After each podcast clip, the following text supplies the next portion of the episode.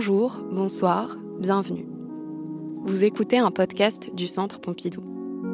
Aujourd'hui, nous partons à la découverte de l'expérience immersive en réalité augmentée, intitulée Noir, la vie méconnue de Claudette Colvin, produite pour la première fois au Centre Pompidou à partir du 21 avril 2023. Ce projet nous plonge dans l'Alabama des années 50, en pleine ségrégation. À cette époque, dans le sud des États-Unis, les lois Jim Crow contraignent les Noirs à un statut de sous-citoyen. Par exemple, les Noirs n'ont pas le droit de monter à l'avant du bus. En revanche, si le bus est plein, les Noirs doivent céder leur place aux Blancs qui voudraient s'asseoir. Le 2 mars 1955, la jeune Claudette Colvin, âgée de 15 ans, refuse de laisser sa place à une passagère blanche dans un bus. Aujourd'hui, on a oublié le nom de Claudette Colvin. En revanche, on aura retenu celui de Rosa Parks, qui fait la même chose quelques mois plus tard et qui est choisie, elle, pour incarner la lutte pour les droits civiques aux côtés de Martin Luther King. Mais alors, pourquoi Claudette Colvin n'est pas devenue, comme Rosa Parks, une grande héroïne des droits civiques? Pourquoi n'a-t-elle pas été choisie? Ces questions, Tania de Montaigne les pose d'abord dans un livre paru aux éditions Grasset en 2015.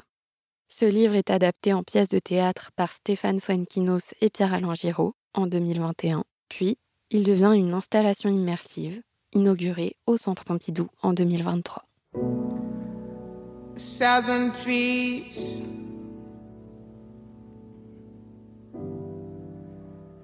barren, strange blood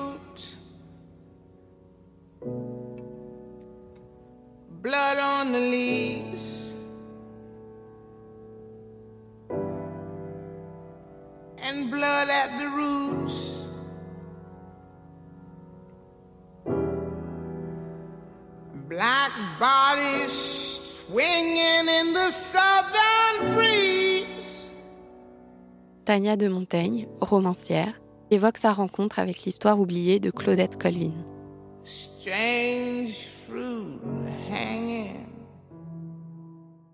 Noir, ça appartient à une collection qui s'appelle Nos héroïnes, qui est une collection chez Grasset, où le principe c'est de demander à une auteure, au sens large, donc euh, la première qui a ouvert la collection c'est Michel Perrault, donc une historienne, donc demander à une auteure de parler d'une autre femme qui aurait fait l'histoire mais que l'histoire n'aurait pas retenue pour une raison ou une autre, et après à chaque personne de trouver son héroïne.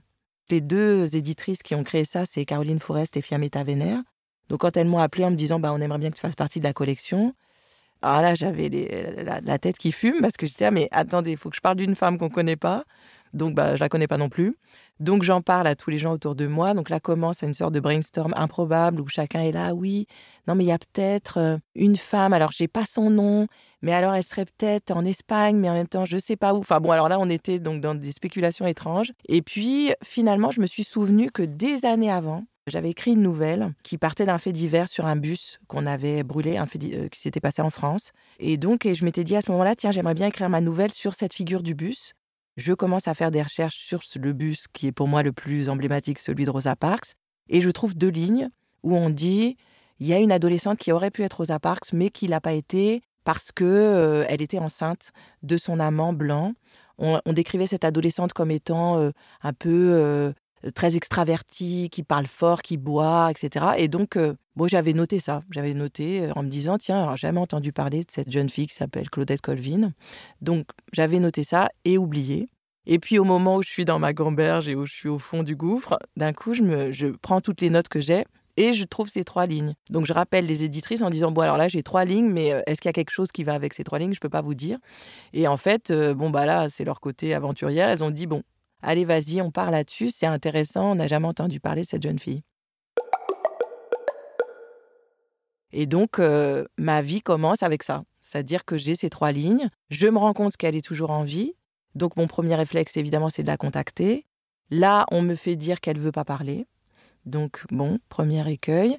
Euh, en avançant dans les recherches, je me rends compte que son avocat de l'époque était très jeune. Il est toujours en vie, il s'appelle Fred Gray. Euh, et à l'époque, il avait 24 ans. Donc, je me dis, ah, ça c'est le bon, le bon truc, là je vais contacter Fred Gray. Donc je contacte aussi Fred Gray qui me dit aussi que ça n'intéresse pas du tout de parler. Donc là, bon, Je rappelle les éditrices et je dis bon bah il y a quand même que des noirs qui veulent pas me parler. Je sais pas comment vous dire. Ce projet démarre bizarrement. Et en fait elles m'ont dit mais c'est pas du tout une collection d'entretien la nôtre. Donc déjà tout ce que tu as découvert là, bah raconte-le. Et puisque j'avais pas ces paroles directes, en fait, ça, a été très bien pour moi parce que j'ai dû développer un appareil bibliographique très grand. Donc, je suis repartie euh, euh, dans la biographie de Rosa Parks. Là, j'ai vu ce qu'elle disait de Claudette Colvin, c'est-à-dire très peu de choses, mais elle parlait d'une autre femme qui s'appelle Joanne Gibson Robinson, qui est euh, extraordinaire, cette femme, parce que s'il n'y a pas elle, il n'y a pas le boycott. Cette femme-là, elle a aussi écrit une autobiographie, donc je vais lire son autobio. Là, elle parle vraiment longuement de Claudette Colvin et elle dit l'inverse des trois lignes que j'ai. C'est-à-dire, elle dit, elle n'est pas du tout spectaculaire, c'est pas du tout une euh, voilà grandiloquente comme ça. Euh, donc ça, ça m'intéresse aussi. Je me dis, ah mais le livre, il va avoir plusieurs axes. Il va aussi y avoir cette question, puisque la collection s'appelle Nos héroïnes. Qu'est-ce que ça veut dire de fabriquer un héros ou une héroïne? Qu'est-ce qu'on retient ou qu'on retient pas? Et comment quelqu'un est à la fois ce qu'on raconte de lui à la lumière, et puis toutes les coulisses, en fait, euh, tout ce que la personne n'est pas. Et puis à partir de là, aussi, c'était de raconter c'est quoi la lutte? Ça veut dire quoi? Qui on choisit, qui on choisit pas? Euh, À quel moment euh, intervient ce choix? Alors une fois que j'avais tous ces éléments, donc là j'avais beaucoup de livres, de notes partout, je comprends qu'en fait tout ce qu'on a dit aussi sur Claudette Colvin, parce que tout tient sur l'idée qu'on la choisit pas parce qu'elle est enceinte. Sauf que là, euh, en regardant tout ça, je me dis, mais euh, soit elle est enceinte pendant 18 mois, ce qui est quand même assez rare pour un être humain, soit elle n'est pas du tout enceinte au moment où ça a lieu. Et ça aussi, c'est intéressant, parce que ça raconte aussi que dans la redistribution ensuite, dans le récit, on a besoin que ce soit parce que son corps n'est pas adéquat qu'on la choisit pas. Et je me rends compte que de la même façon, quand on parle de Rosa Parks, ce qu'on dit de Rosa Parks, c'est elle sort du travail, elle est fatiguée, elle a mal aux pieds, et c'est pour ça qu'elle ne se lève pas dans le bus. Alors que Rosa Parks, c'est une militante euh, très très radicale. Ça fait 20 ans qu'elle est sur le pont, et si elle ne se lève pas, c'est parce qu'elle n'a pas envie de se lever.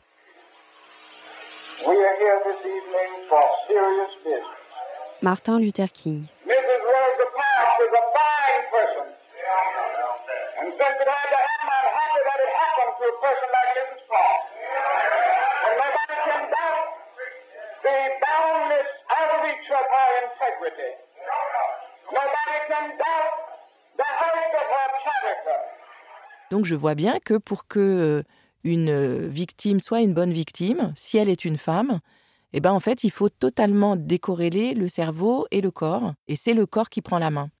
Et ça aussi, ça m'intéressait. Donc en fait, le livre, il essaye vraiment de déplier tous les aspects euh, de ce que c'est que la lutte, qui ont choisi, à quel moment, pourquoi, qu'est-ce qu'on va dire de cette personne, si c'est une femme, qu'est-ce qui se dit, comment les femmes, elles s'emparent euh, de, alors que c'est elles qui sont à l'initiative, comment elles se mettent en retrait. Et le fait qu'elle ait 15 euh, ans, bah, ça permet qu'aujourd'hui, des enfants, euh, des lycéens, collégiens qui lisent le livre, ils puissent peut-être se retrouver en se disant il n'y a pas besoin d'avoir 15 milliards de followers pour être quelqu'un de valable en termes de citoyenneté. Il y a besoin en revanche d'avoir une conviction très forte de ce que ça veut dire que la justice et de tenir cet engagement au long cours. Et fabriquer une lutte, c'est supporter que chacun euh, met une pierre à un édifice et que c'est pour ça que quelque chose se produit. C'est pas quelqu'un qui arrive un jour avec une grosse masse et qui pète tout. Et voilà, pour que ça, ça arrive, pour que euh, Martin Luther King ait le prix Nobel, il faut qu'il y ait plein de gens qui, euh, à tous les instants, disent bah moi ça, ça me convient pas. Et, et voilà. Si vous écoutez ce podcast après avoir vécu l'expérience immersive, vous aurez peut-être remarqué quelque chose qui vous aura interpellé. La narratrice s'adresse directement au spectateur. Elle nous dit Vous êtes Claudette Colvin et nous immerge dans l'histoire. Vous êtes Claudette Colvin, 16 ans, enceinte de 7 mois. En moins d'un an, vous avez vécu dix vies. Vous avez touché du doigt la solitude, vous en connaissez les moindres recoins. Vous aurez à peine quelques semaines entre votre accouchement et le début du procès. Il faudra se remettre vite, être forte ferme. Je me suis dit, ah alors peut-être que moi, ma place, la place qui serait intéressante, ça serait de faire en sorte que la personne qui lira ce livre ne soit pas à l'extérieur du livre. Et donc mon travail, ça va peut-être être de faire en sorte que je trouve le moyen pour que la personne qui va lire ce livre soit sur le siège à côté de Claudette Colvin quand l'événement se passera. Donc il faut que je trouve comment est-ce qu'au fur et à mesure, je vais retirer des droits à la personne qui est en train de lire pour qu'elle soit plus à distance de l'événement, mais qu'elle soit dans l'événement. Parce que quand il y, a, des histoires très violentes qu'on vous raconte, on a des éléments défensifs qui se mettent en place pour mettre à distance. Et de façon à ce qu'on se dise, oh là là, les pauvres, bon, moi, j'ai pas du tout ça, mais eux, oh là là là. Et donc, je vois souvent d'ailleurs des gens qui sont trop contents de m'expliquer que vraiment, j'ai toute leur compassion parce que ça n'a pas l'air facile d'être noir. Et euh, je vois bien que ces gens sont très très contents d'être à l'extérieur de ce qui se raconte. Et que donc on perd de vue le sujet. Le sujet, c'est pas est-ce que c'est facile d'être noir ou pas, c'est est-ce que mes droits sont respectés ou pas. Et donc, voilà, cette question de euh, comment on désosse ça, je me suis dit, bah, on va faire ce trajet, donc on va traverser la couleur, l'espace, le temps, et on va regarder comment est-ce qu'une fois qu'on a fait ça, on commence déjà à lutter contre le racisme. Parce que là, maintenant, vous êtes à côté de Claudette Colvin, là, maintenant, vous êtes dans ce bus, vous avez dû faire comme Claudette Colvin, acheter votre ticket d'un côté, monter par l'autre côté, vous avez dû vous lever pour laisser la place à des gens sur le seul critère qui sont blancs, euh, vous avez fait tout ça. Donc pour qu'on comprenne la force de ce que c'est de dire je vais rester assise, je me suis dit bah voilà, on va faire ce chemin avec elle. Et puis comme ça, quand l'événement va avoir lieu, ça y est, on est à ses côtés, on est dans l'ambiance et là maintenant, on va pouvoir l'accompagner dans son trajet vraiment et comprendre ce que c'est que cette petite fille de 15 ans qui fait ce geste-là, qui le maintient, qui fait un procès à la ville, qui est mais massacrée et qui pourtant va revenir et dire ok, je, pars, euh, je, vais faire le trajet jusqu'à la Cour suprême, j'y vais. Donc moi, je pense que si tout le monde fait ça, de se dire tiens, qu'est-ce qui me paraît injuste? Que dit la loi? Ok, j'y vais. Si chacun fait ça, on va aller à une vitesse qui va être beaucoup plus euh, visible que ce qu'on a pour l'instant, parce que justement, chacun pense qu'il doit intervenir que sur le petit périmètre euh, dont il se croit propriétaire ou légitime. Voilà. Mais en fait, il n'y a pas de légitimité sur la question de la citoyenneté, c'est à 360 degrés, donc euh, foncez quoi. Dans la pièce de théâtre adaptée du livre, on retrouve Tania de Montaigne sur scène, accompagnée de vidéos réalisées par Pierre-Alain Giraud, dans une scénographie très sobre. Nos trois mousquetaires, Tania de Montaigne, Pierre-Alain Giraud et Stéphane Fuenquinos, se lancent alors dans la folle aventure de l'adaptation. Le projet devient pluridimensionnel. Le livre est même adapté en BD au moment où la pièce de théâtre est montée. Et c'est pendant ce travail d'adaptation au théâtre que naît l'idée d'une installation immersive. Alors d'abord, je, connais Tania depuis longtemps. Stéphane Fuenquinos, metteur en scène de Noir, La vie méconnue de Claudette Colvin. Quand Noir est sorti, je lis ça, mais vraiment d'une traite. Et il se trouve que elle avait pensé à me demander euh, d'imaginer d'organiser des lectures, euh, même dans les librairies au départ, parce que c'est ce qu'elle fait souvent quand elle sort un livre, c'est qu'elle demande à des acteurs de le, de le lire. Donc elle me dit peut-être que tu penses à des gens pour pouvoir le lire. Et alors que j'étais pas du tout préparé à ça, j'ai eu le premier flash, c'est que je lui ai dit mais moi ce qui m'intéresse d'abord, c'est si, toi tu, tu le lis et si on travaille ensemble sur cette lecture. Donc le spectacle s'est construit aussi de nos lectures, du fait que je viens peut-être aussi de l'image et que j'avais envie d'en mettre euh, déjà dans le spectacle. C'est là qu'intervient Pierre-Alain Giraud de cette étape. Et ce qui est fou, c'est que donc quand nous travaillions sur la version euh, théâtre, euh, Pierre-Alain avait déjà enclenché lui son système innovant et de réalité augmentée. Alors la réalité augmentée, c'est voir des éléments virtuels qui s'ajoutent euh, dans notre environnement réel sans jamais perdre de vue notre environnement réel. Pierre-Alain Giraud, réalisateur de Noir, la vie méconnue de Claudette Colvin. Donc on n'est jamais enfermé dans un environnement virtuel. Euh, on, voit toujours ce qu'il y a autour de nous et les lunettes de réalité augmentée, c'est pas des casques qui nous enferment, c'est des lunettes. Donc euh, c'est des lunettes transparentes. On voit toujours notre corps, les objets autour de nous, et se rajoutent à cet environnement réel des éléments virtuels. Pour le son, on a cherché l'équivalent sonore de la réalité augmentée. Donc on a trouvé ces nouveaux casques à conduction osseuse qui n'enferment pas les oreilles, comme le casque de réalité augmentée n'enferme pas nos yeux dans un environnement virtuel. Donc on entend toujours ce qu'il y a autour de nous, on peut se parler entre nous, euh, mais on a des casques qui nous envoie du son euh, sur nos tempes. Et c'est lui qui a eu l'idée en disant, mais évidemment, évidemment que puisque nous cherchons à plonger dans une histoire, dans une époque, dans la vie de certaines personnes sans se substituer à elles. Et ça, la réalité augmentée, c'est génial parce que on voit qu'il y a quand même des gens à côté. On, peut s'en échapper à, n'importe quel moment, mais euh, l'illusion devient vision. Voilà, l'histoire prend vie devant nous.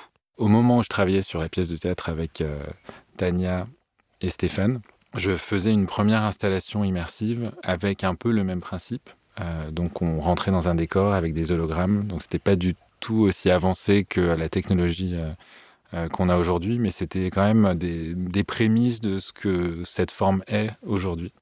Euh, et je me suis dit, il y a vraiment quelque chose à faire avec cette histoire et cette nouvelle forme qu'on est en train d'inventer. Euh, et donc, on a créé une société qui nous a permis de développer les technologies et aussi d'inventer une nouvelle façon de raconter des histoires qui sont vraiment de la mise en scène et euh, qui nous permet un échange constant en fait entre les technologies qu'on développe et le, rendu artistique euh, qu'on a envie de créer. Donc on est toujours en train de passer entre la technologie et l'artistique. J'ai une formation d'ingénieur aussi euh, au départ et ensuite je suis allé vers le cinéma, donc je suis toujours entre les deux.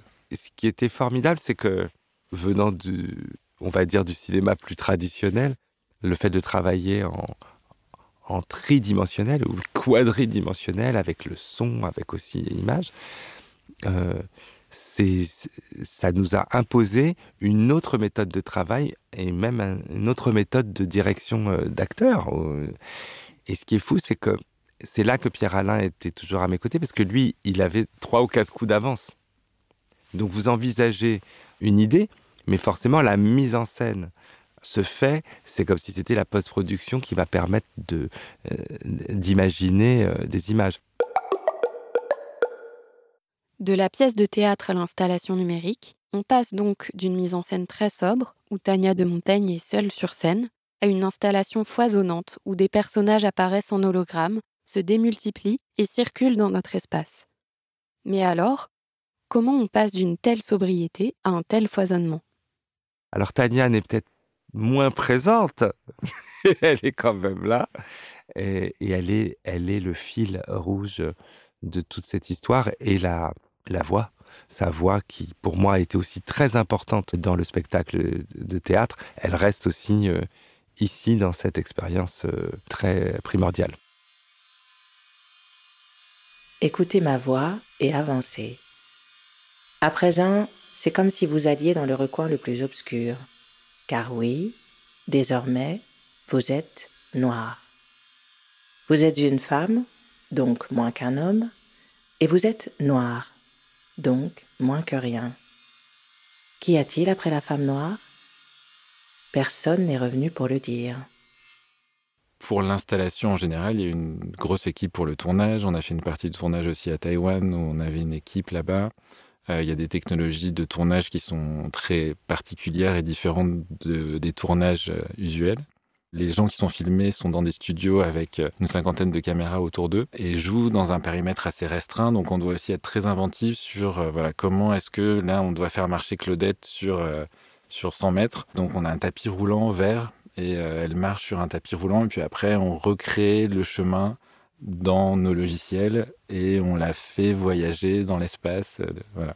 Donc ça, c'était aussi une euh, fabrication encore plus dingue parce que de la même manière que, voilà, moi je fais du cinéma traditionnel, je me suis retrouvé avec des fonds verts, 64 caméras dans un studio, trouver des, comédiens pour incarner euh, tous ces personnages.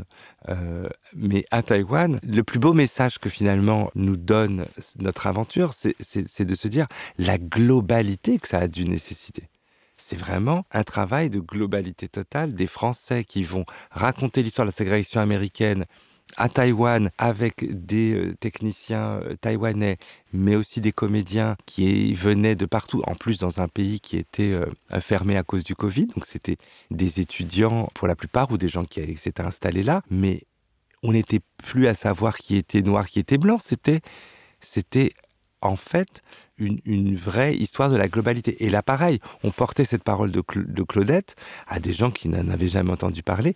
Et c'était fou d'ailleurs de voir nos coproducteurs taïwanais, tous les techniciens, encore plus euh, à fond que nous euh, sur le désir de porter cette histoire euh, avec cette technologie. Ce qui est aujourd'hui l'émotion la plus grande pour nous, c'est de se dire Claudette Colvin est au courant. elle sait que ça existe. Voilà, je ne sais pas dans quelle mesure elle sera amenée à la voir, même si nous allons sur le sol américain, ce que j'espère, parce qu'elle peut malheureusement moins voyager. Mais elle sait que son histoire est devenue aujourd'hui, euh, en tout cas, à une résonance qu'elle n'aurait pas imaginée. J'espère. Finalement, c'est une belle revanche pour celle qui a eu le courage de se battre pour ses droits à l'âge de 15 ans et qui était tombée dans l'oubli. Merci d'avoir écouté ce podcast du Centre Pompidou. Écriture et réalisation, Clara Gouraud, Delphine Coffin. Mixage, Léo Chardon. Habillage musical, sixième son. Merci à Tania de Montaigne, Stéphane Fuenquinos et Pierre-Alain pour leurs interventions. À bientôt!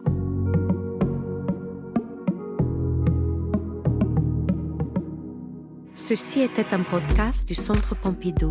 Vous pouvez retrouver tous nos podcasts sur le site internet du Centre Pompidou, ses plateformes d'écoute et ses réseaux sociaux. À bientôt!